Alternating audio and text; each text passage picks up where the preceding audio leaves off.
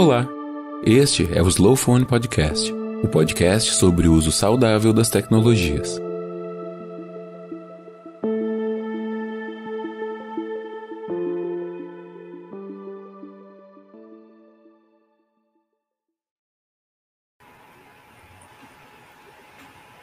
Bom dia, bom dia a todas as pessoas que nos assistem.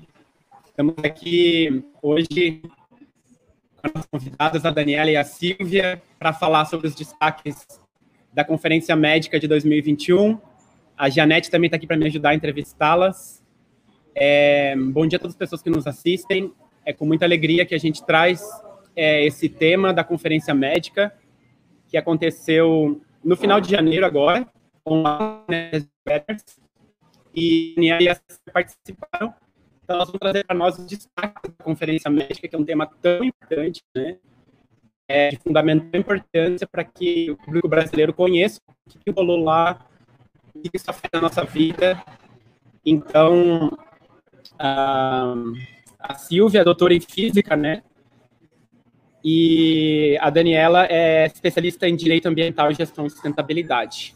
Então, bom dia, bom dia, Daniela, bom dia, Silvia, Bom dia também, Janete, que está aqui nos ajudando com a entrevista.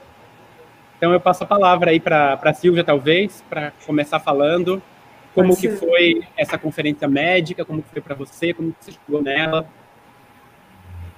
Ok, é, então, bom dia. É, eu vou falar, então, da... É, pode já mostrar o slide, não sei se está mostrando que é o IMF Medical Conference, né, que é a conferência médica que, internacional que aconteceu sobre os, os IMF, que são as radiações eletromagnéticas, né? mais especificamente é, as não ionizantes. É, bom, como que eu cheguei nessa conferência? É, é eu, eu entrei num site que chama Environmental Health Trust, né? Que eu, vocês procurarem é, é um site extremamente completo, né, da doutora Deborah Davis. E é um site que tem, tem muita coisa. Então, por exemplo, tem informações sobre o 5G, né?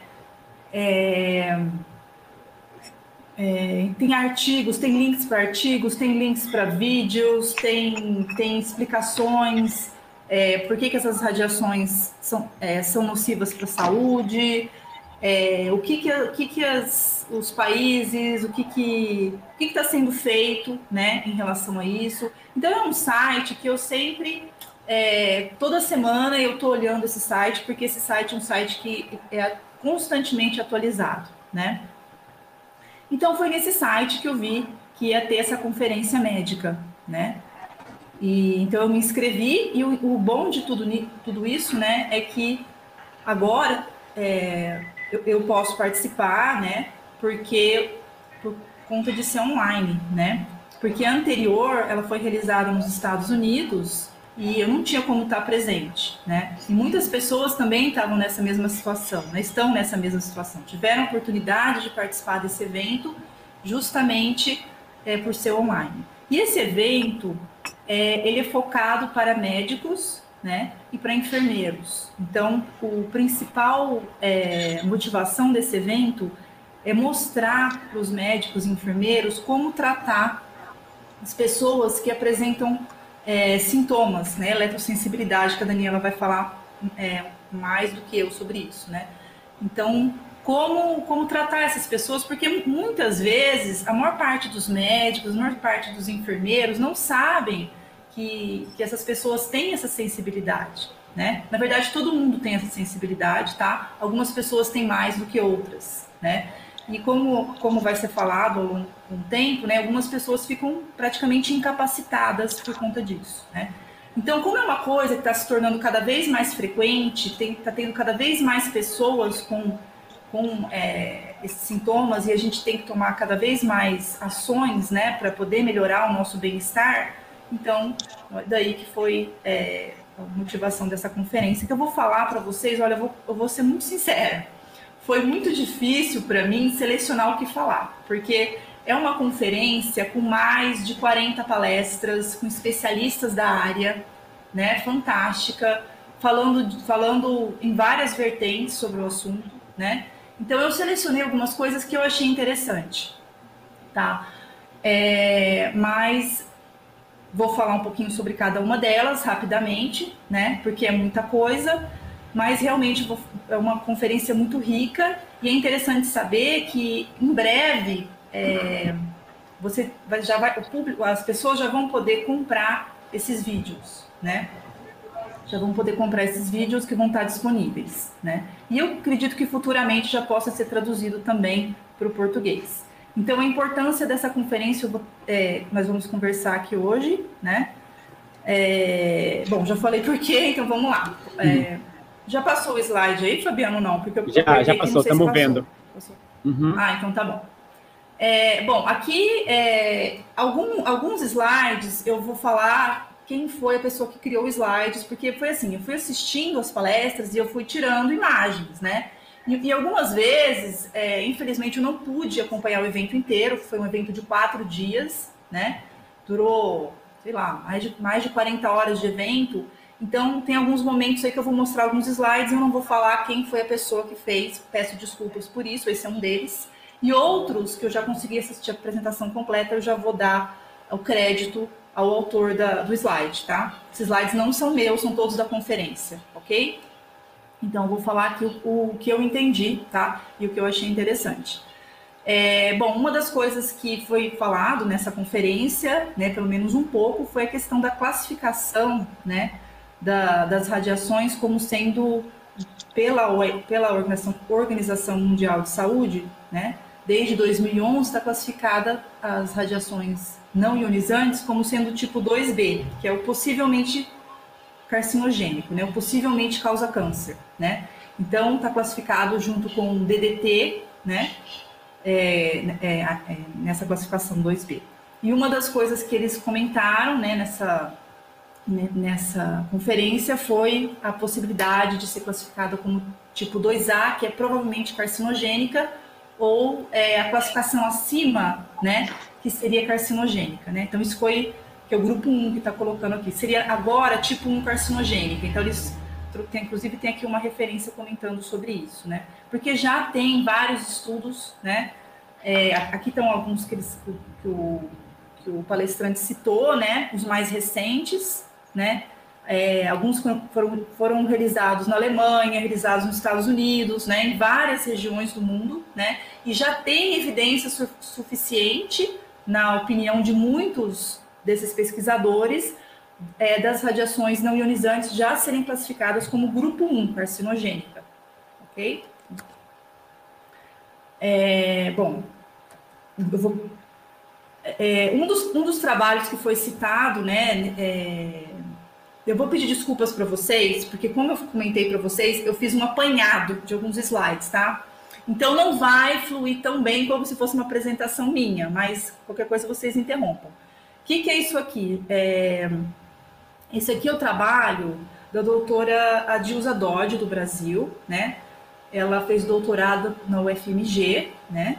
E ela estudou é, basicamente os efeitos das, das radiações de de antenas de celulares, né? Então, como que a distância que a pessoa estava da antena de celular, como isso estava relacionado com o, os casos de câncer em Belo Horizonte, né? Então, ela viu é, que o número, que no caso aqui é o número de mortes, tá? Que entre 0 e 100 metros era onde acontecia a maior quantidade de mortes, né? Porque que ela fez? Ela fez um estudo, né, do número de mortes total e por região, né? Ela pegou esse estudo, ela fez esse estudo, desculpa, e ela fez um estudo também, ela mapeou onde estão localizadas as antenas de celular, né? E ela viu que tem uma correlação muito grande. Então, que, então a maior parte das mortes que estavam localizadas de 0 a 100 metros das antenas de celular, né? 3.569 mortes, e conforme ia afastando, ia diminuindo, né?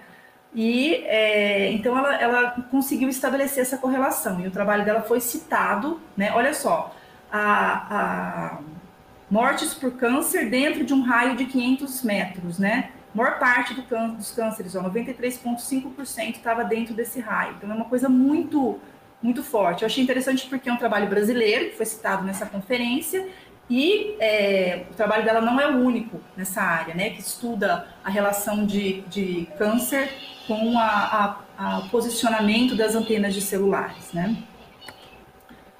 Bom, o que mais? É, uma outra coisa que eles falaram também, né, dos efeitos, né, é, das radiofrequências, é, no caso, na, na saúde, né, é, teve vários neurocientistas que apresentaram trabalhos, teve oncologistas que apresentaram trabalhos lá, teve médicos especificamente que estuda medicina da energia, teve pesquisadores de, de radiofrequência, então assim, foi uma coisa muito variada, né? E uma das coisas que é importante, que eu acho que é pouco conhecido assim da, do público geral, mas que é de extrema importância, né, do ponto de vista médico, é que as radiofrequências elas têm a capacidade de penetrar a nossa barreira cerebral. Tem uma barreira no, no nosso cérebro que ele não permite entrar toxinas dentro do cérebro, né? Nessa barreira. E a radiofrequência ela consegue penetrar, né? Inclusive é usado para para a própria radiofrequência, né, os médicos utilizam para abrir essa barreira.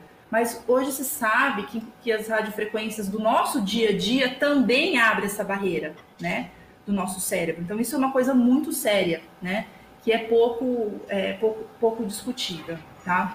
Aqui é alguma das outras, outras, é, digamos assim, malefícios dessas radiações, que são inúmeras, como vocês vão ver aqui ao longo da, das apresentações, né? Que é Alzheimer, né? Tá ligado a Alzheimer, tá ligado a Parkinson, tá ligado a doenças é, neuromotoras, né? Que provavelmente está relacionado com essa abertura do, é, da barreira no cérebro, né? Que eles chamam que, que, que quando você coloca o celular muito próximo, você facilita essa abertura, né, como está mostrado aqui na figura. É, bom, aqui já é uma outra apresentação, tá? É, aqui já está falando que tem uma imagem de uma antena de celular, né? E aqui já está mostrando isso aqui, ó, é uma uma imagem, né, mostrando que coxa, né, tome cuidado com antena de celular, né? Que hoje em dia a gente vê antena de celular para todo lado, né? E virou uma coisa banalizada, né? Mas, é... bom, o que, que, a, que a apresentadora traz aqui? Que é uma coisa silenciosa, né? A gente não escuta a radiofrequência, né? A gente não vê a, radio, a radiofrequência, a gente não consegue é, a, ondas eletromagnéticas, né? A gente não consegue experimentar, né? Então parece que elas não estão fazendo efeito nenhum, né? Mas se sabe que tem causa danos a, a nível celular, né? é, não só em seres humanos, como em plantas, como em animais, como em toda a flora, né, e toda a fauna do planeta, né? E é, ela ressalta aqui uma coisa importante, que os celulares eles são colocados no mercado, assim como todos os aparelhos eletrônicos, sem nenhum tipo de teste biológico, né? No sentido de é, no sentido das radiações não ionizantes, não um teste térmico, né? Porque se faz um tipo de teste que você mede se o celular queima, né? Quando você encosta o celular, se ele está te queimando ou se ele te provoca choque. Esse tipo de teste existe. Mas um teste é, que envolve o que a gente chama das radiações não ionizantes, né? Que são as radiações com frequências mais baixas do que as chamadas ionizantes, que seria o raio-x, isso não é feito, tá? Bom, aí ela traz a questão é, neurológica, né? Então, tem danos neurológicos, tem danos reprodutivos, tem danos hematológicos envolvendo, envolvendo sangue, né? Tem vários estudos que foram citados é, nesse congresso que falam que eles analisaram o sangue de pessoas que estão próximos a antenas de celulares ou estão expostas constantemente ao Wi-Fi e o sangue de pessoas que estão menos expostas, né? E tem uma diferença. Você consegue medir isso é, pelo sangue, né? Fazendo os testes sanguíneos. O sistema imunológico, né, é uma coisa muito, foi muito discutida também nesse congresso, porque você tem o sistema imunológico, é, ele não funciona do jeito que ele deveria funcionar, né, é, Então, por exemplo, uma das coisas é que, que eles comentaram, tem várias questões, várias implicações do sistema imunológico. Tá? Eu vou trazer algumas para vocês, eu acho que a Daniela vai trazer outras também, é, mas uma delas que eu acho que é, que, que, é importante citar aqui é a questão da melatonina, né? A melatonina ela é produzida um pouco antes da gente dormir, né?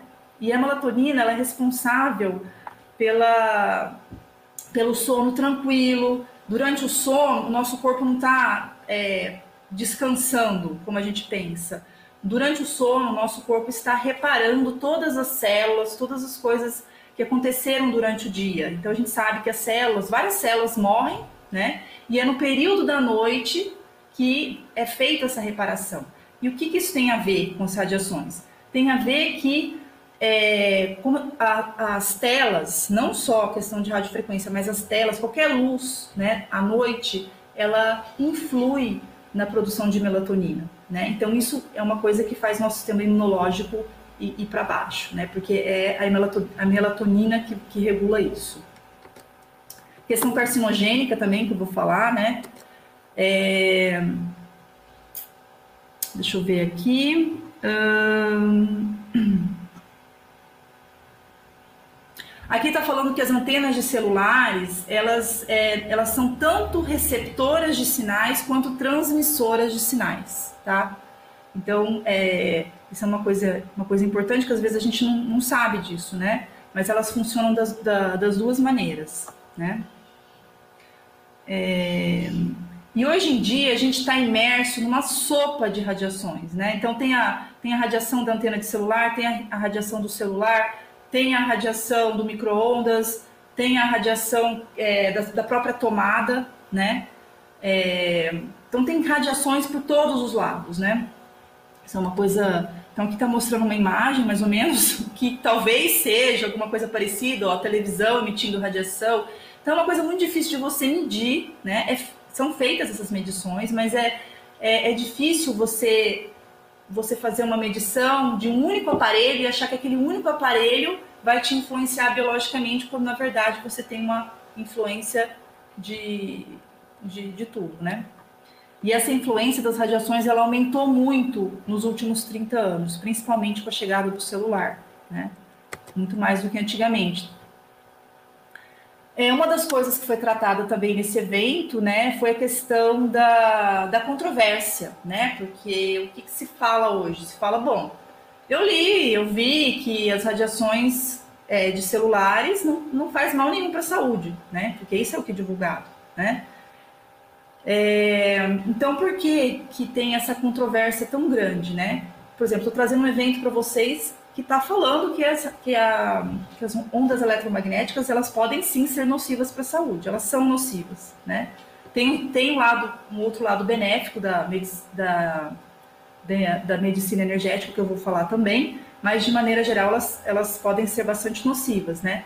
Mas a gente não, na, a mídia não divulga, por exemplo, que elas fazem mal para a saúde. Então, por quê? Né?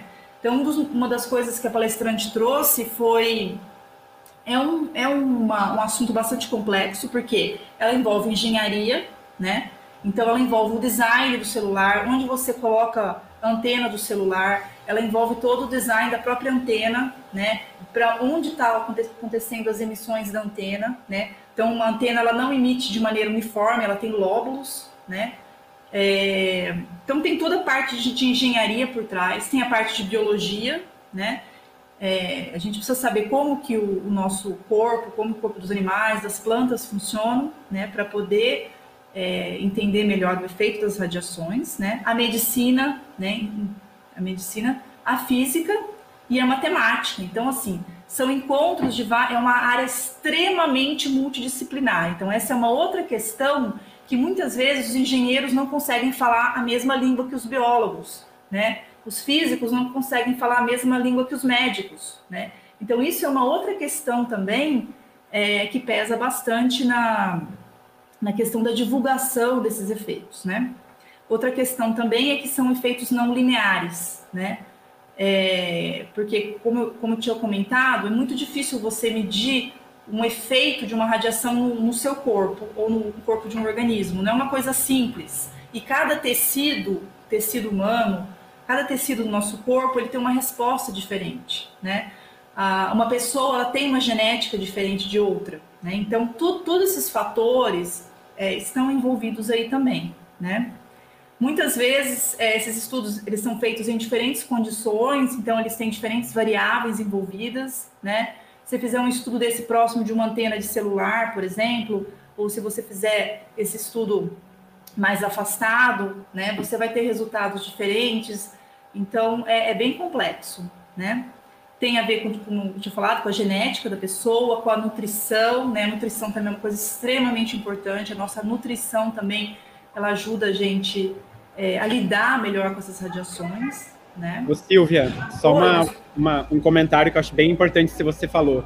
Você falou tá. que muitas vezes os médicos têm dificuldade de falar a mesma língua dos engenheiros, os engenheiros têm dificuldade de falar a mesma língua dos matemáticos, que fazem os modelos matemáticos para as antenas, que às vezes tem uma outra língua que fala o pessoal da indústria e o pessoal da saúde, enfim.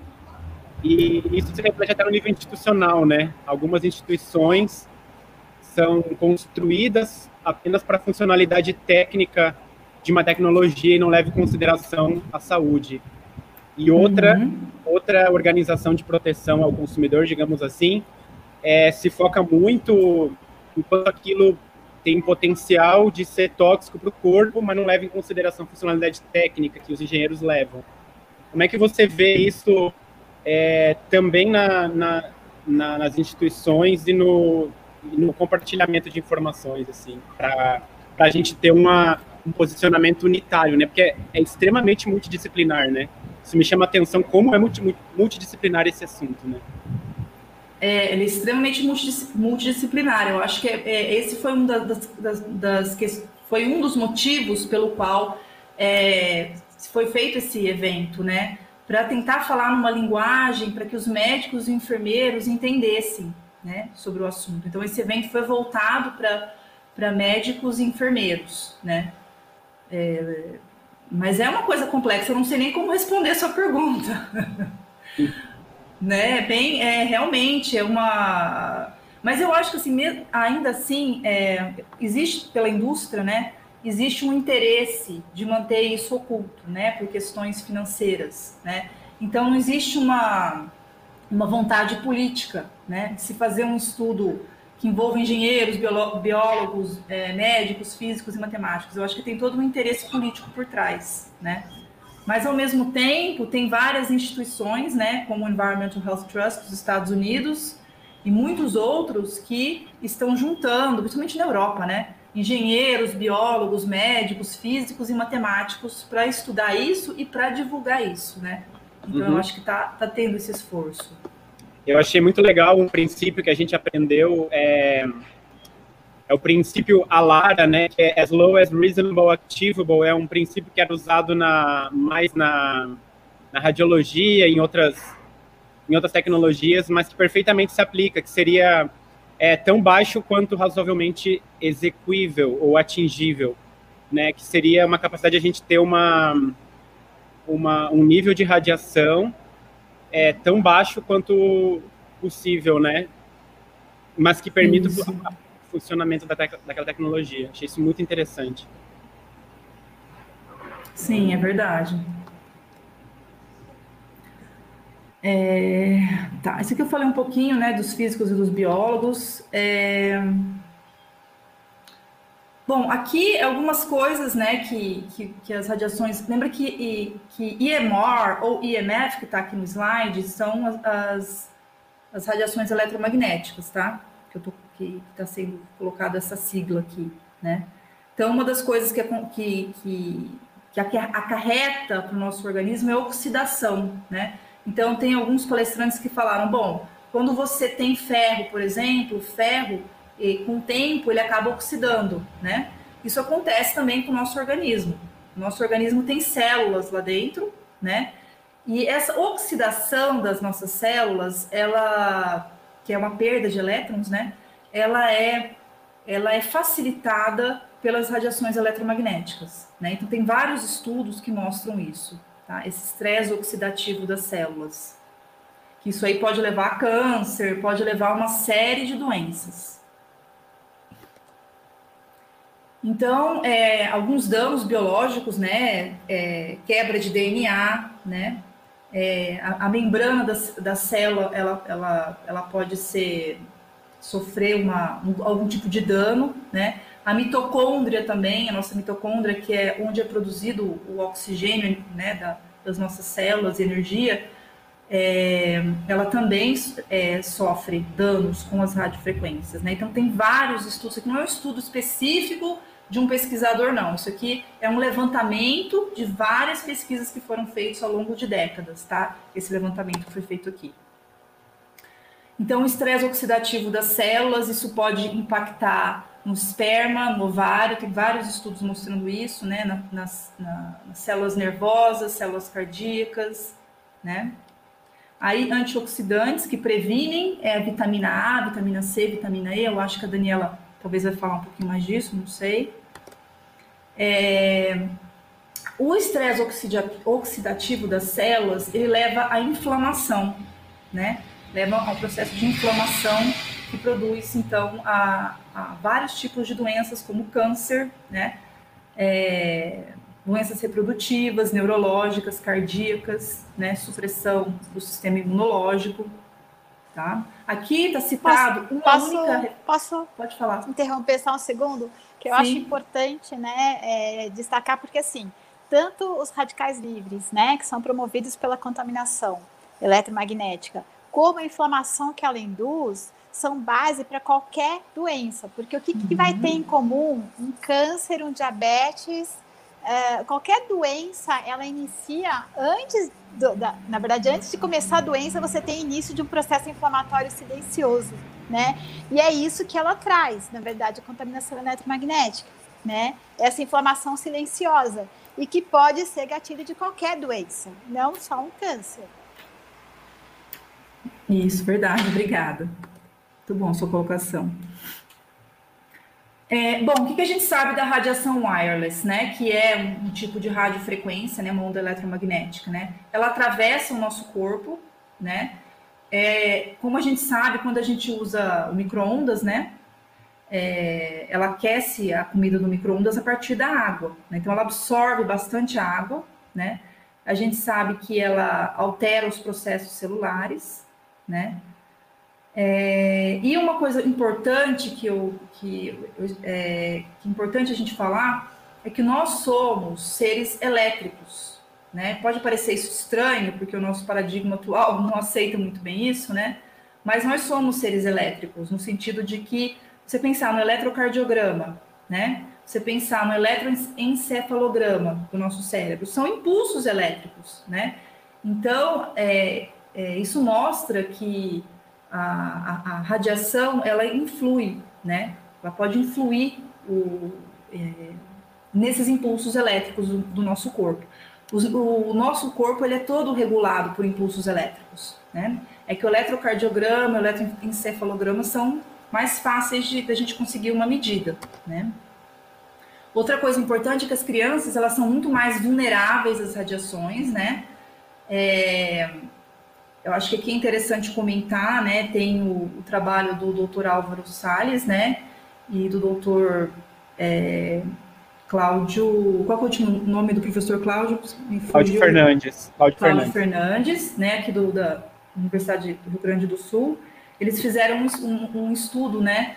Do quão, quanto que penetra a radiação de celular no cérebro de crianças e de adultos. Descobriram que no de crianças a penetração é cerca de 10 vezes mais, porque o crânio da criança é mais fino e a criança é, ela tem mais é, água, né? Tem mais líquido, não água, né? Tem mais líquido na, na região do, do cérebro. Então, olha aqui a penetração da radiação aqui numa criança, né? E num adulto. É, Deixa eu ver se. A, a, aqui está falando que a absorção é cerca de duas a cinco vezes mais, né? A radiação. Cheguei, eu cheguei a ver que era cerca de 10 vezes mais, tá?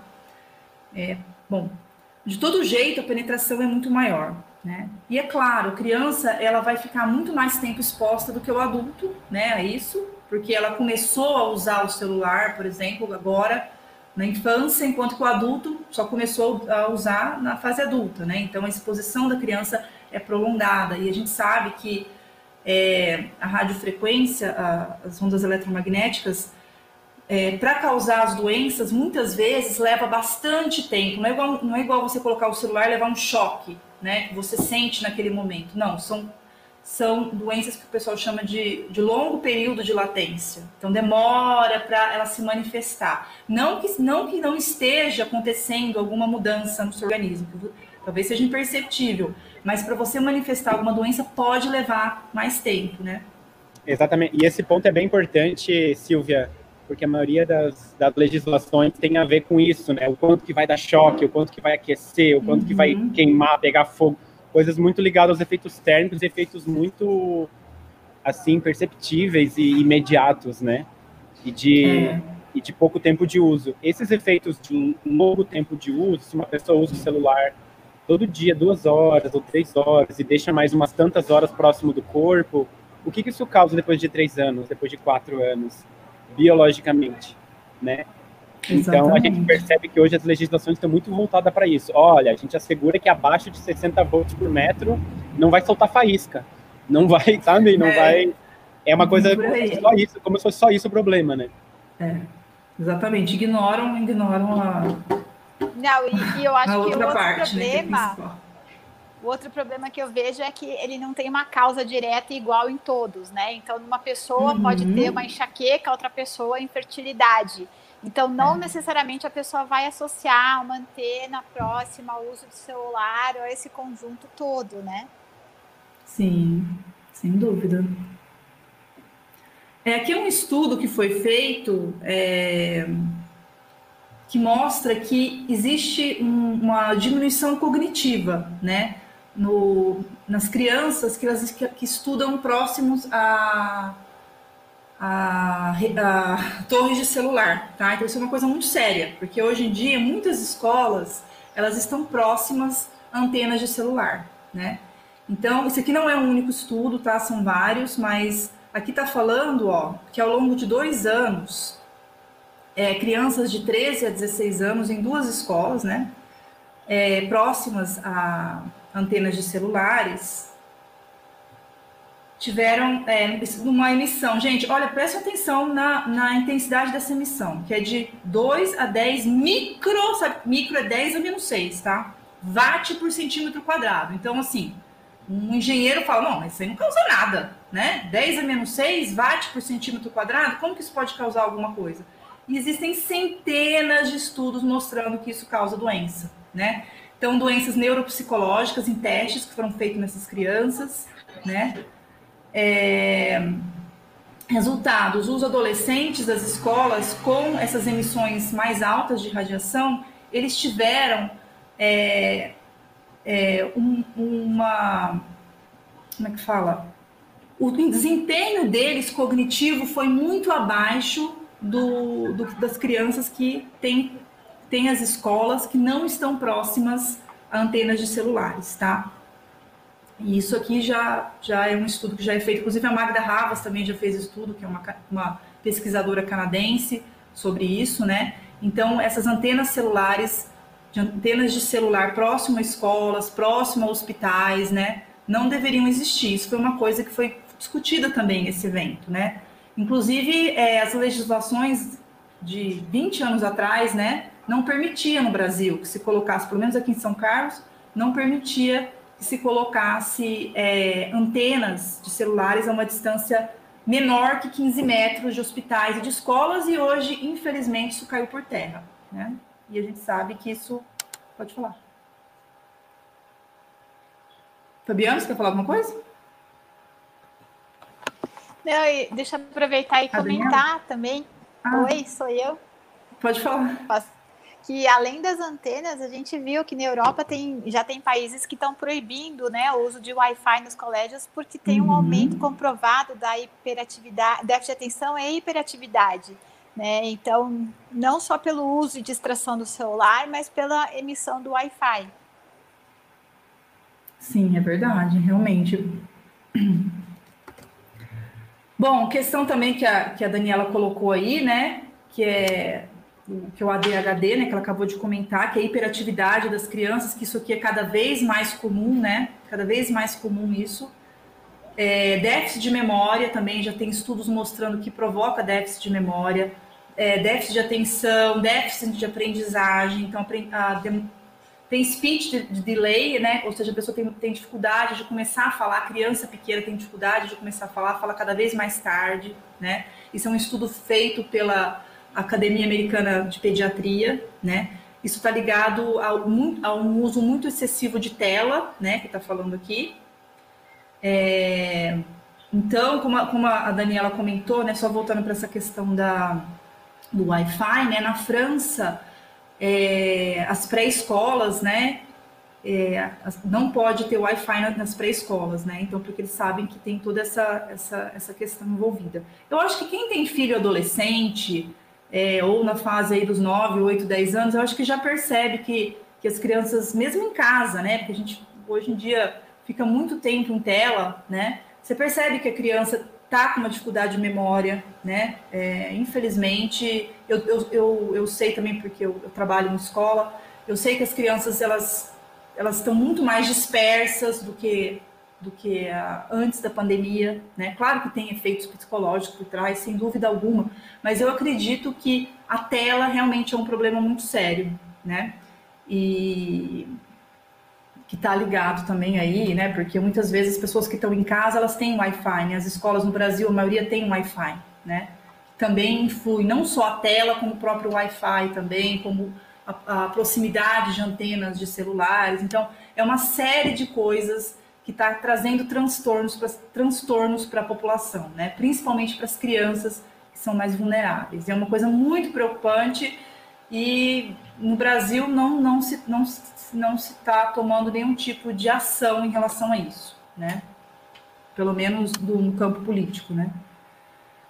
É, um outro estudo que foi feito, né, que a, a fato de você ficar muito tempo na internet, né, essa adicção pela internet, é, tem mostrado que, o, que há uma, o cérebro tem diminuído de tamanho, né?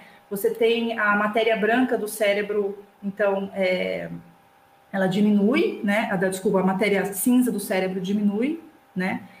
É, então, isso aí é uma coisa extremamente preocupante, né? Imagina numa criança, né, num adolescente, quando o cérebro está em desenvolvimento, né? Então, uma coisa isso foi citado por vários, vários palestrantes, não só esse, né?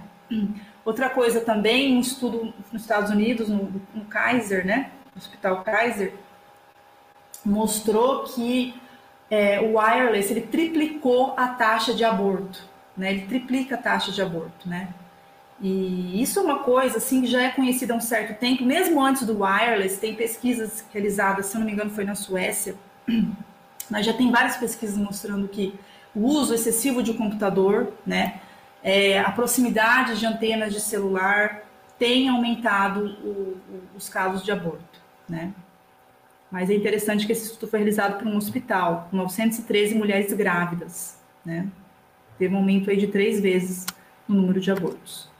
Bom, a conclusão é, é bom, a conclusão que ela chegou que o sistema imunológico ele é um fator crítico para a gente avaliar os efeitos da radiofrequência, né, mesmo a baixas intensidades, e que precisa ser tomadas, é, precisa ser consideradas ah, os limites dessas radiações, né? Que o limite que a gente está usando é um limite muito acima do que o, o nosso nível biológico permite, que é o que o, o Fabiano estava comentando também. É, essa aqui, é, que é a Elizabeth Kelly, ela, ela é a organizadora do evento, né? A coordenadora do evento, né? A, a Elizabeth Kelly. É, ô Fabiano, eu estou pensando, não sei, porque. Vamos passar para a Daniela, depois a gente volta. Oi? A, a gente passa para a Daniela agora, para ela fazer uma introdução, e depois a gente volta para você é, eu acho que sim, porque eu já. Tá é, pode ser então, tudo bem. Tá, tá Daniela, ótimo. tá aí? É... Então, bom dia, Daniela. É, bom queria dia. saber como é que foi que você chegou também nessa, nessa conferência médica. Como é que foi para você chegar nisso? Conta para nós a sua trajetória até chegar nessa conferência e quais foram os destaques, assim, o que mais te chamou atenção nessa, nessa conferência que aconteceu no final de janeiro, né? Bom, eu fui, eu participei presencialmente na primeira, que foi em 2019, e foi na cidade de Santa Cruz, na Califórnia, nos Estados Unidos. É, eu já, já estava envolvida antes lá no Canadá com essas pessoas, inclusive os organizadores. A clínica que me tratou em Dallas, elas são um dos, dos promotores da conferência, e meus médicos, né, tanto do, dos Estados Unidos quanto do Canadá. É, então, foi maravilhosa a conferência, apesar de ter sido muito difícil encontrar um lugar que fosse é, seguro para receber não só os profissionais da área médica ou da área da física, porque haviam também muitos é, profissionais building biologists e alguns profissionais da área jurídica, eu estava lá também, que eu os conheci, mas é, para arranjar um lugar que era limpo, né, é, sem a eletricidade suja, e para que pudesse receber também pessoas interessadas na conferência, tanto quanto é, pacientes, para poder entender o que está, o, o, que tá, o que, o que a causa biológica, né, dessa, dessas radiações não ionizantes. É, então, foi isso. E aí eu participei agora online da, dessa segunda e que está crescendo cada vez mais. Eu fiquei muito surpresa na primeira vez ah, com a quantidade de interesse de médicos do, de todos os lugares do mundo a 2019 foi. foi. a primeira edição, então. Foi, foi a primeira edição. É, bi, biano a cada dois anos, provavelmente. Eu acredito que sim. Sim. E eu, eu cheguei, porque foi muito interessante a Silvia falar sobre o Wi-Fi, e a, a doutora Janete também, mencionar o Wi-Fi nas escolas, porque isso foi minha luta também lá no Canadá, porque é, de um num verão para o outro, a escola colocou roteadores dentro com níveis altíssimos corporativos é, dentro da classe das crianças. Então, e eu já estava sentindo e eu comecei a perceber todas as é, porque não tinha, né? E aí foi de um verão para o outro, porque lá a escola começa em setembro, início escolar, e e eu comecei a sentir também é, passar mal na escola e não foi avisado para os pais, é, porque é tido como uma coisa normal, né? A, a, pessoa, o profissional do IT lá na de TI tem essa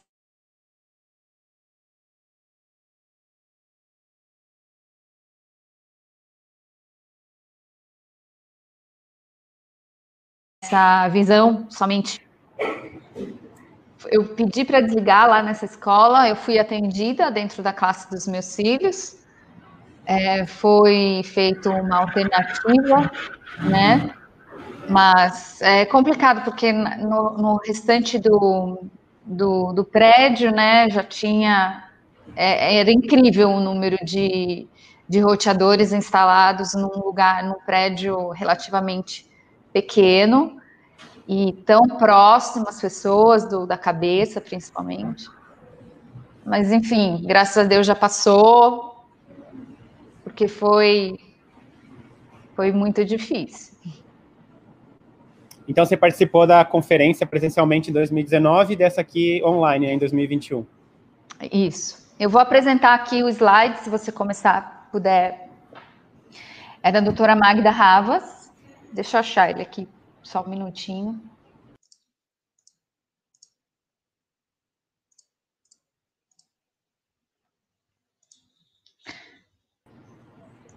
Aqui. É da doutora Magda Ravas. Ela é, é uma líder nesse assunto no Canadá, é mundialmente reconhecida. Foi ela que me orientou sobre os tratamentos um, que eu poderia fazer graças a Deus eu comecei os tratamentos antes de eu desenvolver alguma doença autoimune. Um, eu estou plenamente, minha saúde está ótima, graças a Deus, devido aos cuidados que eu tomo e principalmente em saber perceber quais são as reações no meu corpo, né? O que, que me causa uma dor de cabeça, eu saber relacionar em torno, é, que é muito importante a gente saber fazer essas, é, essas assimilações e também saber se desintoxicar, né? Porque é uma questão de desintoxicação e ela pode ser revertida. É. Então, aqui a doutora Magda Ravas, ela, nessa apresentação, ela fala sobre o espectro eletromagnético, né? Aqui está um pouquinho de ponta cabeça, mas aqui nós temos aqui, um, ela fala do estresse oxidativo, ela fala, ela mostra a diferença das radiações, aqui, é, que a luz visível, né, que é uma radiação que nós conseguimos ver, e nós temos a, a infravermelha, a radiação ultravioleta, aí depois as radiações nas radiações ionizantes, os AIX e as radiações gamas. Aqui, aqui nesse quadrado aqui embaixo, nós temos as radiações não ionizantes e nelas estão inclusas as radiações microondas e isso inclui aquele forno microondas que nós temos. Eu não tenho mais há muito tempo uh, na, na nossa cozinha. O que seria muito importante também as pessoas tomarem cuidado na hora de usar o micro-ondas, pelo menos não ficar na frente dele enquanto ele está usando. E que se for usar, eu não aconselharia mais, eu acho que a doutora Janete até concordaria, como médica, em não esquentar mais comida, mas que seja usado para, pode ser usado para outras, uma outra utilidade, mas não para alimentos, um, porque é uma intoxicação. Uh, nós temos aqui que ela fala da microondas, as ondas milimétricas, né? E que, e, e que e se encontra aqui também a tecnologia 5G. E também o que inclui nessas ondas milimétricas, a nossa TV, as smarts, os telefones é, celulares, Wi-Fi, é, lá no Canadá, nos Estados Unidos, existem os smart meters, e eles são medidores de energia elétrica smart. Então, eles também um, soltam um pulso de frequência, que são 10 mil frequências durante uma hora, me parece, e é muito grande a intensidade dessas frequências o dia, por 24 horas, e ela dentro, entra dentro da sua casa e existem muitas pessoas já mudando é, esses smart meters para o, o, relógio analógico e porque você não consegue mais dormir, as pessoas não estavam mais conseguindo dormir. Essa era uma das evidências biológicas mais assim é, que você conseguia fazer essa assimilação mais evidente, mais com mais evidência. Aqui e os radares, nós temos os radares aí de multa, todo mundo sabe, mas eles se incluem nessa categoria.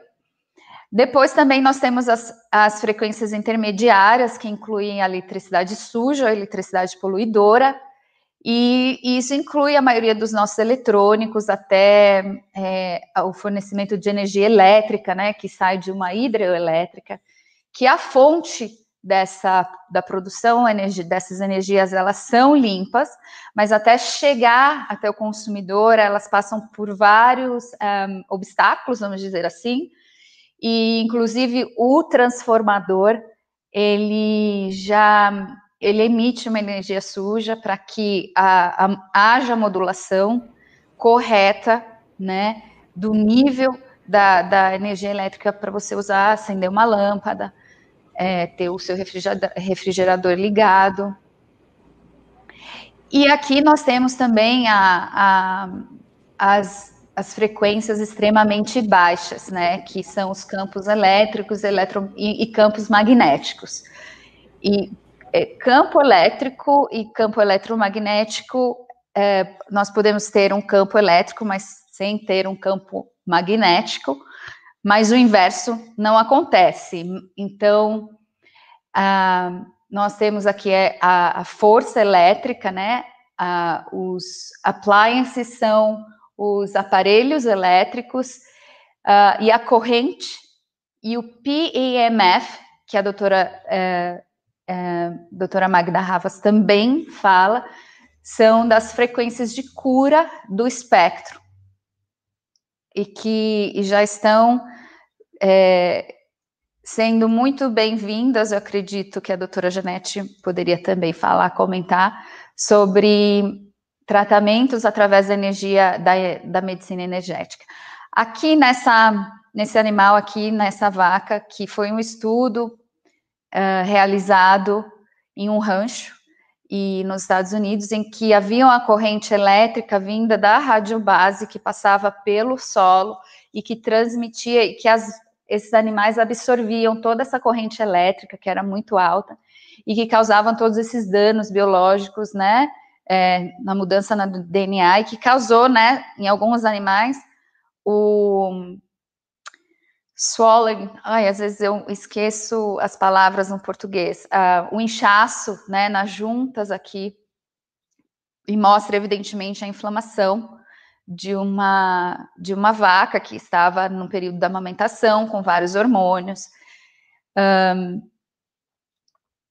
então essa parte aqui em vermelho mostra uh, o ground current, que é a eletricidade do solo, né, que nós, é, nós é imprescindível para nós andarmos descalços, para que nós possamos ter o aterramento adequado para o equilíbrio das nossas próprias ondas elétricas no corpo.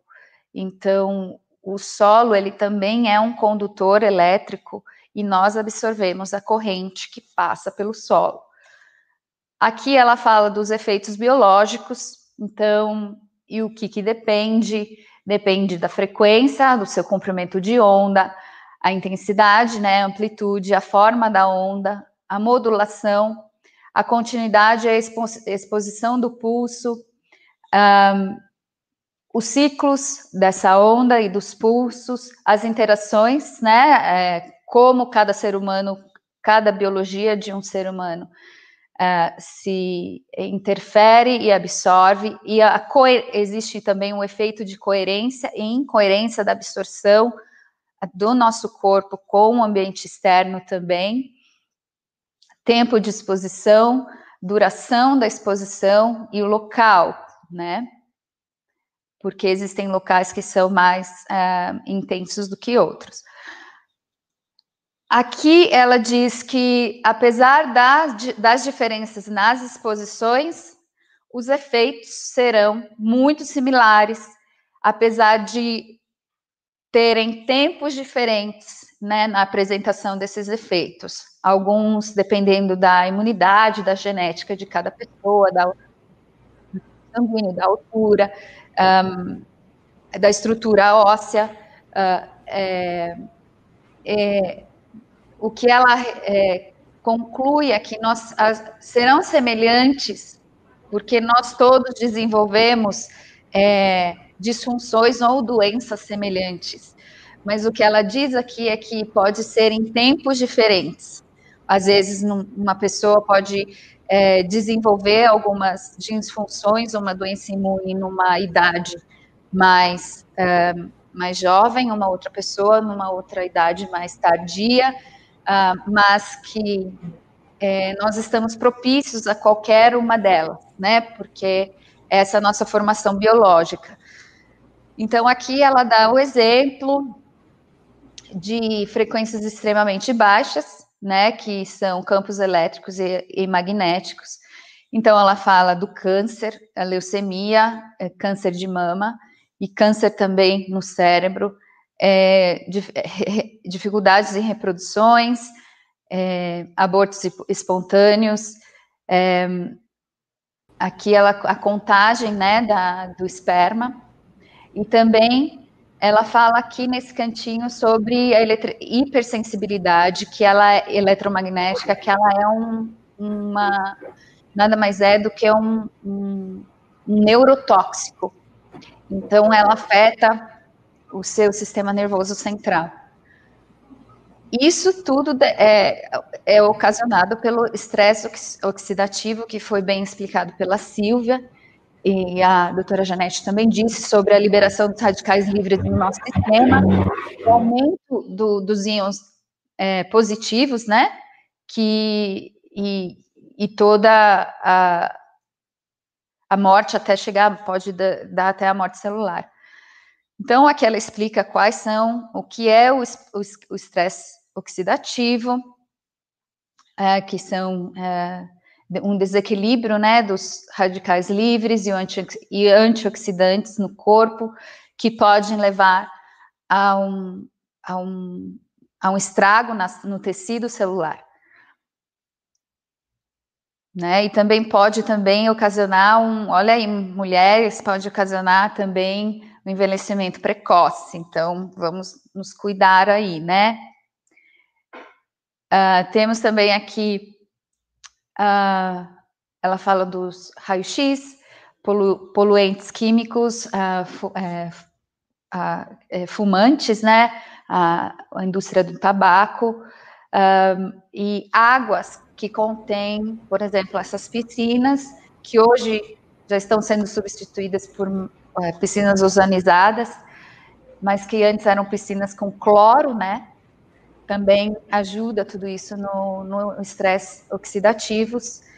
E aqui ela mostra que bonitinho a reparação com antioxidantes, com aqui o CO, Q10, vitamina C, E, B12, melatonina, SDO, magnésio, zinco. Então, tudo isso, lógico que nós devemos procurar médicos uh, que possam repor todas essas vitaminas, porque elas também devem ser repostas de uma maneira adequada, porque dependendo da dosagem, elas também podem ser tóxicas, né? Então, é um processo muito lento de desintoxicação. Um, isso eu falo pela minha experiência. Claro que eu não vou entrar em detalhes é, médicos da saúde, porque não é da minha competência, mas eu posso falar como, como uma paciente que sofreu com hipersensibilidade eletromagnética. Então, aqui ela mostra novamente quais são as, as, as disfunções que explicam, né, os estados do estresse, o que, que decorre do estresse oxidativo. Eu vou passar para outra aqui. E aqui ela diz: a radiação não ionizante está associada com câncer, então aqui está um sim bem grande, né? Então, nós temos aqui 2010, e ela mostra alguns estudos, estudos clínicos, aqui de um médico epidemiologista. É, me desculpe, eu não estou conseguindo achar o nome dele aqui, um, mas aqui ela mostra, ó, em 45 minutos por dia, por 10 anos, que um câncer formou um, esse tumor, está sendo chamado de glioma. É, que são formados por, essa radiação, por essas radiações não ionizantes. Um, aqui mais estudos, aqui um estudo da Força uh, Naval Norte-Americana, aqui um estudo é, Toxology and Carcinogenics, é, feitos em ratos, né, sobre o uso dos, dos telefones celulares. Aqui também mais um estudo de vários médicos, um, também mostrando os efeitos. Tem muitos estudos, poluição ambiental. Aqui ela mostra que o FCC, que está sendo processado pela Environmental Health Trust, uh, e pela doutora Deborah Davis, que foi também ministra do Meio Ambiente do governo Clinton, na, durante o governo dele, uma pessoa super influente entendida sobre os efeitos né, do meio ambiente na nossa, na nossa saúde. E aqui, aqui diz que não há evidência que prove que o uso de celulares sem fios pode levar ao câncer. E também não há é, conclusões ou, ou é o que podem levar a alguns efeitos é, biológicos, incluindo dor de cabeça, é, tonturas ou perda de memória. Aqui, em 2014, a Organização Mundial de Saúde uh, mostrou que um, um, um, grande número de estudos que haviam já sendo feitos por algumas décadas, que já estavam é, já estavam é, mostrando que o, há sim um potencial risco no uso dos, telefone, dos telefones móveis, né, que podem sim acarretar a efeitos adversos na nossa saúde. E aqui também no nosso no Instituto Nacional de Câncer dos Estados Unidos em 2016 mostra que a radiofrequência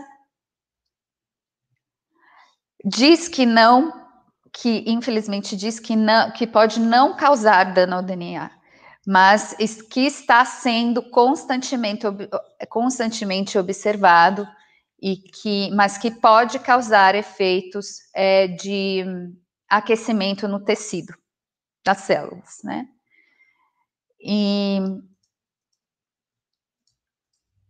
aqui o estresse, então causa estresse oxidativo e todas as reações de, de uma pessoa que está sob todo esse estresse que é causado pelas frequências na sua célula e que vai te desencarregar também um, provavelmente um efeito emocional desequilibrado. Aqui fala do é, sistema simpatético, né, que fala do fight, flight and freeze, que é o lutar, o correr, Fugir. né, e o ou ou se Congelar. você sim, se paralisar. Hum. E ou então você é, aí você já, ela diz aqui que você está no estresse agudo de um curto período, né? E Sabe o que eu acho interessante? Só complementar esse comentário que você fez, que eu acho bem interessante. É, essa ação é, de simpaticotonia, que a gente fala que é induzida pela contaminação eletromagnética, ela vai desequilibrar, porque a gente tem nosso sistema nervoso simpático e sistema nervoso parasimpático.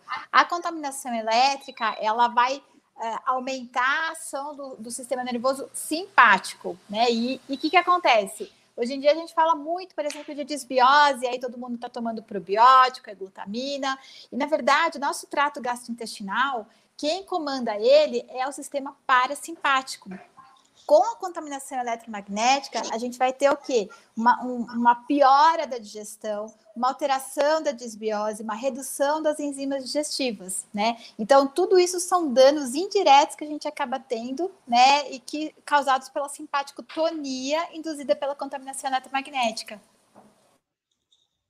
É, perfeito, porque um dos meus sintomas quando eu usava o celular ligado perto do meu estômago, eu sentia, eu sinto no, é, é, ânsia de vômito e também é, é me dava um movimento gastrointestinal muito forte na época, mas eu estava bem hipersensível, eu estava passando muito mal.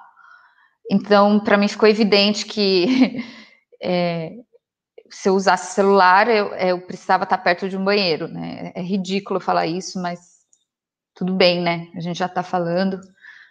É bom também que as mães talvez possam fazer essa ligação se está acontecendo isso com as crianças, porque elas ficam muito tempo no celular, e principalmente agora que nós estamos nesse homeschooling, é muito importante, né, que nós, é um assunto bem relevante nesse momento. Aqui também ela fala dos efeitos oxidativos, né, no mecanismo oxidativo biológico, mesmo na radiação, na radiofrequência de baixa intensidade, que a, as radiações dos celulares são consideradas de baixa frequência, mas nós não podemos nos esquecer que dentro do nosso da nossa frequência natural do planeta e do coração, a nossa frequência, a frequência Schumann, que ela é medida em 7.8 Hz. As frequências Wi-Fi de 2G são 2 bilhões de Hz, só para vocês verem a diferença entre o que é baixo e o que é extremamente baixo. Então, e sabe frequências... o problema? Desculpa te interromper, mas é, assim, eu acho bem importante ressaltar que a maior parte desses estudos ele não avalia o conjunto de tudo isso. Então eles avaliam, por exemplo, só o celular, Exatamente. só a antena. E o grande problema é o conjunto é o somatório, que você né? tem na cabeceira do celular que você usa, da rádio, da, da, da antena de rádio, ou seja, é a soma de tudo isso. É a soma de tudo isso, é também. Um, me desculpa, perdi o raciocínio aqui. É, ah, o, o ICNIP, que foi falado já em algumas, algumas lives aqui do, do canal, que eles fazem a, a, os testes, eles dizem que foram feitos testes, mas foram feitos testes em homens de 1,85m de altura, com, com, com um, um porte né, forte.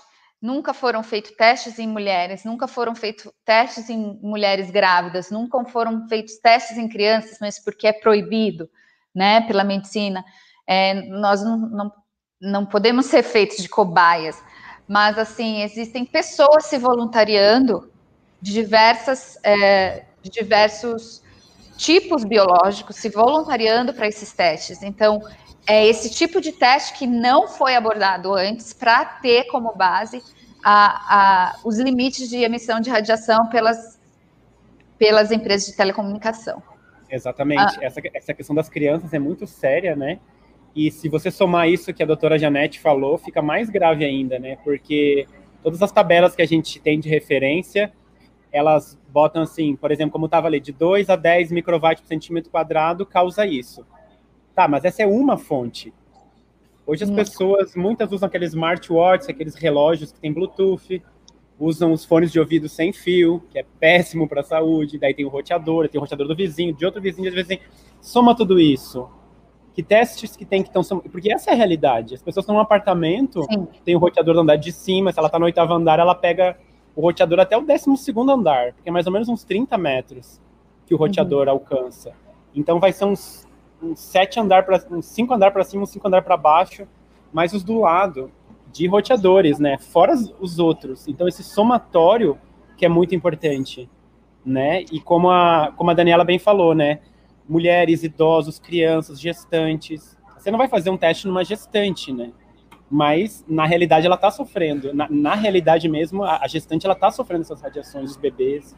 Né? E na verdade eles já estão sendo testados, né? Ou seja, cientificamente você não comprova, mas estamos todos sendo cobaias. A verdade é essa.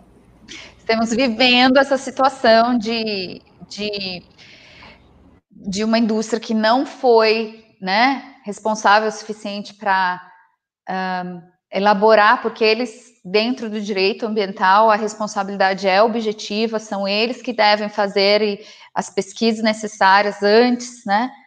Que se comprove é, e para que possa ter um uso responsável, não é que as pessoas que estão falando sobre esse assunto não querem, não é banir a tecnologia, mas que elas sejam usadas de uma maneira segura, que nós possamos ter frequências que não nos causem danos biológicos, principalmente nas nossas crianças, né? E isso não. É, então, assim, todos esses aspectos foram desconsiderados e, mas também é, foi não, não há um conhecimento também por parte de quem né, é, dá, permite licenciamento para instalação dessa é, indústria. É, nós estamos aqui fazendo esse trabalho de divulgação, porque é um direito nosso, também é um direito do consumidor, um direito à informação. Então, é, para que nós possamos saber entender o, o que é o Wi-Fi, porque Ninguém sabe o que, que é. O que, que é o Wi-Fi, da onde ele vem, como ele é produzido. Ele é uma radiação artificial. Né? Ele, não, ele não tem um aterramento próprio, apropriado. Ele não tem um, um mesmo que ela seja uma onda artificial parecida com o que tem na, na camada geomagnética terrestre, ela tem apresenta a sua variação só pelo fato dela ser produzida artificialmente. Então, é, tudo isso deve ser levado em consideração, né? É, então, a partir do momento que as, as informações corretas estão sendo popularizadas, nós vamos começar a ter mais consciências, nós vamos ter, começar a exigir é, essas tecnologias de uma maneira mais seguras para que nós possamos usá-las, né, para o nosso benefício. Aqui também fala sobre uh, algumas exposições, uh, também mostra aqui um pouquinho é, do dano oxidativo causado nas células. Aqui fala da, da, do aumento de algumas enzimas, um, desculpa, da diminuição de três enzimas que protegem, que são protetoras do estresse oxidativos, né? Que essas são essas aqui, SOD, MPO. Eu deixo para você, doutora Janete, falar, né? Sobre elas. Então, aqui é, a dismutase, a, é, superdióxida, a mieloperoxidase, a glutat, glutatione, é gluta, glutatione. Uhum. Isso. Sim. E a peroxidase. Eu era boa em química na escola, então eu, eu sabia a tabela periódica. Então, é, mas aqui novamente, os efeitos da é, eletrohipersensibilidade. Aqui fala, lógico que existem parâmetros né, e níveis da eletrohipersensibilidade e o que ela vai descarregando ao longo do tempo no seu corpo, né? As disfunções que, que vão aparecendo no seu corpo. No meu caso, o que eu tive era é, eu tinha uma pressão aqui muito forte aqui atrás da minha cabeça, no meu celebero. Celebrero. Celebrero. Celebero. Isso, eu tenho que escrever essa palavra. E então aqui atrás e que ela me dava uma visão escura quando eu ficava muito forte. É, eu também tinha amálgamas nos meus, nos meus dentes e eu comecei a sentir um gosto muito forte de metal. E eu acredito, depois eu vim aprender que as amálgamas, elas vão, é, elas vão se, elas soltam, né, elas vão se dissolvendo e elas entram também no nosso sistema nervoso central, nosso, eu aprendi que o nosso dente, o canal do dente tem toda uma ligação com o nosso cérebro, e então eu sentia bem aqui uma dor muito forte, que eu acho que era o, o, o meu dente, eu não tenho canal, mas eu tinha uma obturação que era maior, que era uma só, e que só essa uma de amálgama já me causava essa dor aqui de um lado, que era do mesmo lado. E que foi um dentista ambientalista lá, né, é, é, na, na, em, em, nos Estados Unidos, no, desculpa, no Canadá, que me explicou toda essa, essa, essa relação. Então, para mim foi isso, e, me afeta, e afetava a minha visão também.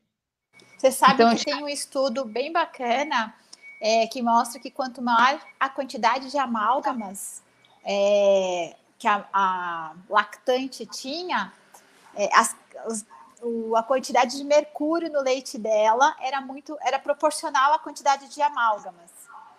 Sim, eu também li, eles me explicaram isso. E eu fiquei com uma dor no coração, porque eu amamentei meus e eu ainda tinha essas amálgamas.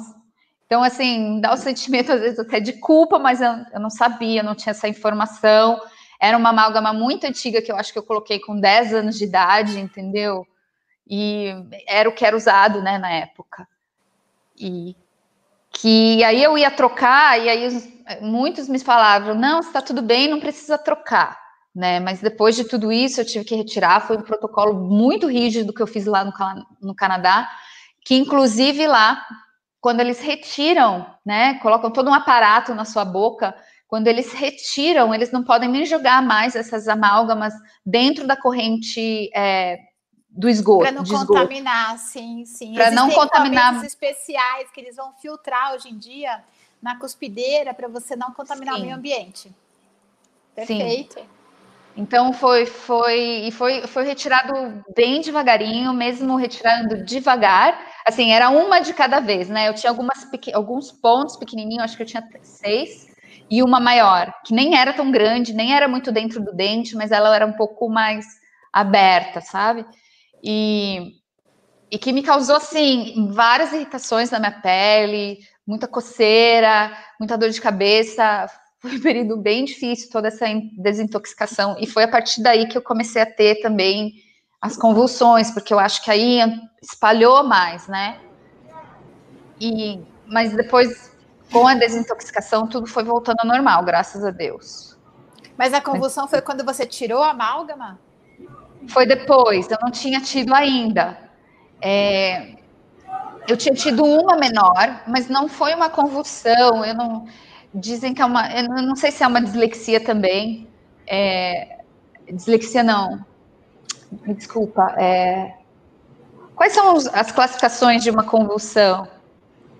É, Ô, Daniela, é, só para a gente ir alinhando, que a gente já está com o horário meio avançado.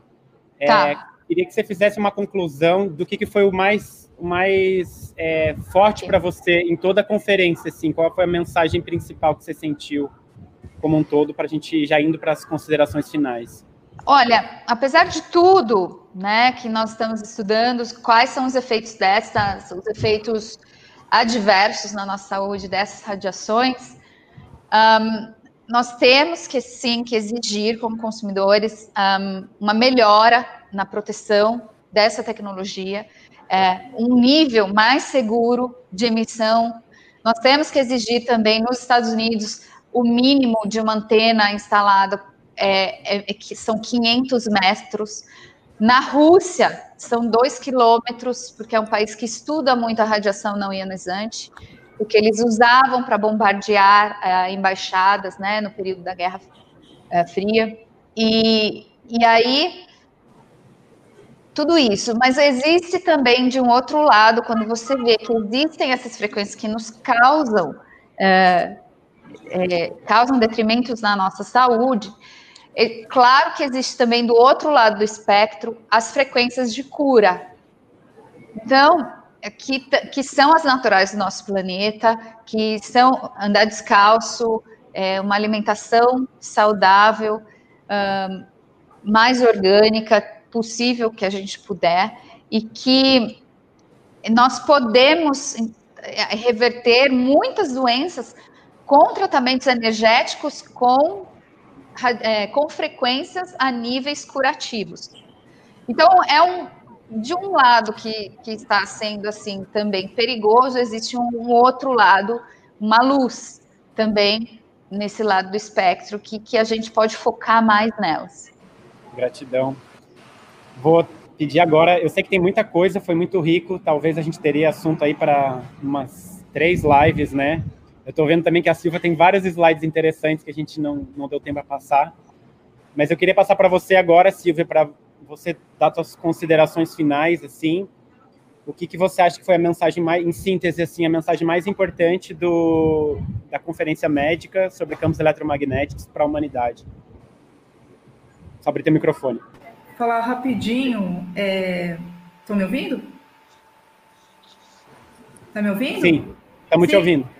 Não, é porque eu acho que seria interessante mais para frente, talvez, fazer uma live sobre a parte da medicina energética que foi uma das coisas que foi abordada lá, né? Uhum. Eu acho que isso é uma é coisa muito rica. É, eu acho que isso é uma coisa que valeria a pena a gente falar, que acabou não dando tempo da gente falar sobre isso, né? Mas, assim, uma das coisas que me chamou a atenção, na verdade, assim, é, uma das, assim, o, o, uma das coisas que eles fizeram nesse evento, logo no final, principalmente, foi divulgar os, os os locais, né, os hospitais, que eles retiraram o, o Wi-Fi dos hospitais, né? Então teve um hospital nos Estados Unidos, não vou lembrar qual que foi, teve em Chipre, teve vários hospitais que retiraram o Wi-Fi. E é interessante porque a Magda Havas ela traz é, algumas coisas sobre um médico americano, né, que trabalhou em, em um hospital antes e depois do Wi-Fi e aí, e aí, ela conta que teve um momento, teve um momento lá que esse médico, é, na verdade ele é um médico que estava gerenciando outros médicos no hospital, né? E aí ele estava com um paciente e um outro médico que estava gerenciando. E esse outro médico que estava gerenciando falou para ele, olha, eu, eu preciso aplicar um certo remédio, que vocês me desculpem, mas não vou lembrar o nome do remédio, tá? Nessa pessoa, né? É, porque não tem o que fazer. E aí, esse médico que estava gerenciando, se se não me engano, o último nome dele é Baldwin, Dr. Baldwin, né? A Magda Havas estava contando. Falou assim: não, então vamos desligar o Wi-Fi e vamos esperar, porque tinha condições de esperar, tá? Não me pergunte por quê, mas tinha como, como condições desse paciente esperar umas, uma, algumas horas, né? Então, eles desligaram o Wi-Fi, esperaram algumas horas e não teve que aplicar esse remédio, né? Que é um remédio que traria é, outros, poderia melhorar a condição dele, que infelizmente eu não lembro qual. Como a gente vai ter uma live com a Magda Ravas, então é interessante até perguntar isso para ela, para ela poder contar para gente certinho como foi. Mas ele não precisou aplicar esse remédio, que ia, ia tra trazer outras consequências para esse paciente, tá? Então, acho que isso, isso é uma coisa que me marcou bastante, né? Porque foi uma coisa assim, desligar o Wi-Fi, esperar algumas horas, não precisar aplicar o remédio, né? Não lembro se era um, um, se era um caso, bom, não lembro qual era a doença, mas isso me chamou bastante atenção. É todo o movimento do evento para para é, tirar o Wi-Fi dos hospitais, né? Então eu acho que isso foi uma coisa bacana. Uma coisa também importante que a gente não mencionou é a questão do 5G, né? 5G também foi uma coisa que foi muito discutida nesse evento, né? Eu acho que agora a gente tem que se mobilizar no Brasil para essa questão do 5G, para as pessoas terem consciência o que, que é o 5G e quais as consequências que pode estar trazendo para a nossa saúde, porque nós já sabemos que tem países que já implementaram o 5G e já estão tendo é, esses efeitos aí é, bastante, bastante ressaltados, né? Inclusive a hipersensibilidade está aumentando bastante. Então, acho que eu acho que essa é uma questão também aí importante, a questão do 5G, talvez seja até um próximo passo aí é, que precisaria ser tomado. Muito obrigado. Queria aproveitar também que a gente está aqui para falar sobre a Carta à Organização Mundial de Saúde. Então, a gente está entre vários especialistas, é, são realmente dezenas de especialistas de todo o mundo foi elaborada uma carta a várias mãos, né? Realmente um, um trabalho de equipe. Eu vou compartilhar aqui a, a tela. É, nós já estamos com 930, tá subindo ali. É, estamos quase chegando em mil assinaturas, graças a Deus. Hoje eu vi um comentário em alemão, fiquei muito feliz, porque estava sendo a maioria comentários em português e, e inglês. Então, aqui você tem aqui para assinar e aqui tem inglês. Nós temos inglês, espanhol, francês, italiano, português. Esse daqui é russo e esse daqui acho que é tcheco. Então, essa carta ela vai ser entregue para o Dr. Tedros Adhanom Ghebreyesus, que ele é o diretor-geral da OMS. Tá? Aqui a gente tem a carta em português e os, o, o o textinho básico em quatro línguas. O endereço, gente, se vocês quiserem assinar, é change.org barra emf ifen to ifen WHO, que é Organização Mundial de Saúde. Então, vocês podem entrar e divulgar, porque eles só vão mudar alguma coisa se tiver pressão da sociedade. Se a sociedade quiser mesmo um ambiente mais seguro para os bebês, para as gestantes, para toda a população, né? Então, change.org barra emf2ru. Eu também quero aproveitar e, e fazer agora um convite para uma live que a gente vai ter hoje à tarde com a nossa querida Janete, que está aqui. Vou botar aqui, ó, vou botar aqui a divulgação só um pouquinho, só um segundo. Aí, estão vendo? É, hoje, às 14 horas, nós vamos falar sobre formas de reduzir os danos causados pela radiação com a Janete, que está aqui de entrevistadora hoje. vai, vai passar de entrevistadora para entrevistada. E aí depois, gente, alguém falou de 5G, né? Hoje é um, um, dia intenso hoje, né? Muitas atividades hoje. Às 20 horas, horário do Chile. Deixa eu dar um zoom aqui. Estão conseguindo ver? Uhum. Vai ter uma live com o professor Rodolfo Tuzé, e a Deborah Davis, que é coordenadora do Environmental Health Trust. Então, eles vão falar no Colégio Médico do Chile é, sobre as implicâncias na saúde da tecnologia 5G. Não sei se vai ser em espanhol ou inglês, mas tem um e-mail aqui para se inscrever, que é, eu vou botar aqui na tela. Tem que mandar um e-mail para pvalenzuela@colégiomédico.cl você manda um e-mail para esse e-mail e eles te mandam o link do Zoom para vocês poderem participar. Fabiana, então, acho que na descrição da live que vai ficar gravada de agora, você poderia deixar os links disponíveis para quem quiser achar mais fácil? Pode ser? Podemos, podemos sim. Vou pedir ajuda para a Aline ali que está nos assistindo para botar esses links aí. E mais então, uma gente... coisa, É, só rápido, Oi, pode falar. pessoal perguntando sobre esses vídeos, quando, tão, quando eles estarão disponíveis, os, os vídeos da conferência. Seria interessante também depois, se tiver alguma coisa de material para que essas pessoas possam se informar melhor, ter acesso a esses vídeos. É, eu acho que a Silvia falou sobre isso antes. É, eu falei, ainda não está disponível, né? Eles ainda não, não disponibilizaram, ainda não tem uma data, mas claro que vai ser logo. Então, mas é que seria interessante a gente poder divulgar assim que tiverem Sim. disponíveis para que as pessoas possam ter acesso. Com certeza. Desculpa. É, eu acho que ali a Silvia tinha falado que eles vão ficar disponíveis, né, para assistir logo após o. Eles vão ser vendidos, na verdade, né? Vão ser vendidos. É, É, então, então é isso, gente. É, fica o convite então para a live agora de tarde, às 14 horas, depois às 20 horas a live com Suzê e Deborah Davis. Muito obrigado. Obrigado, Silvia. Obrigado. Obrigada. Daniela. Obrigado, Janete. obrigada, muito obrigada.